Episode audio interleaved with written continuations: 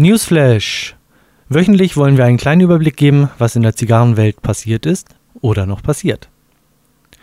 Neue Casa in Düsseldorf. Im Juni wird Mohamed Gens neben seines Fachgeschäftes Selected Cigars in Düsseldorf auch eine Casa del Habano betreiben. 80 Quadratmeter wird sie groß sein. Neben ca. 30 Sitzplätzen gibt es einen ca. 20 Quadratmeter großen Klimaraum.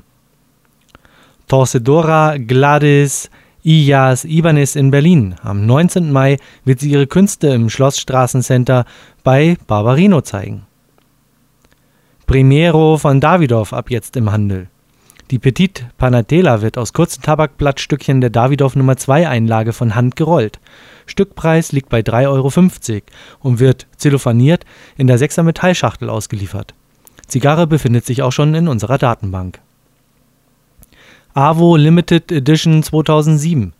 Dieses Jahr, zum Geburtstag von AWO Uvesian, wird eine Toro kreiert, die mit 7000 Kisten a 20 Stück limitiert ist.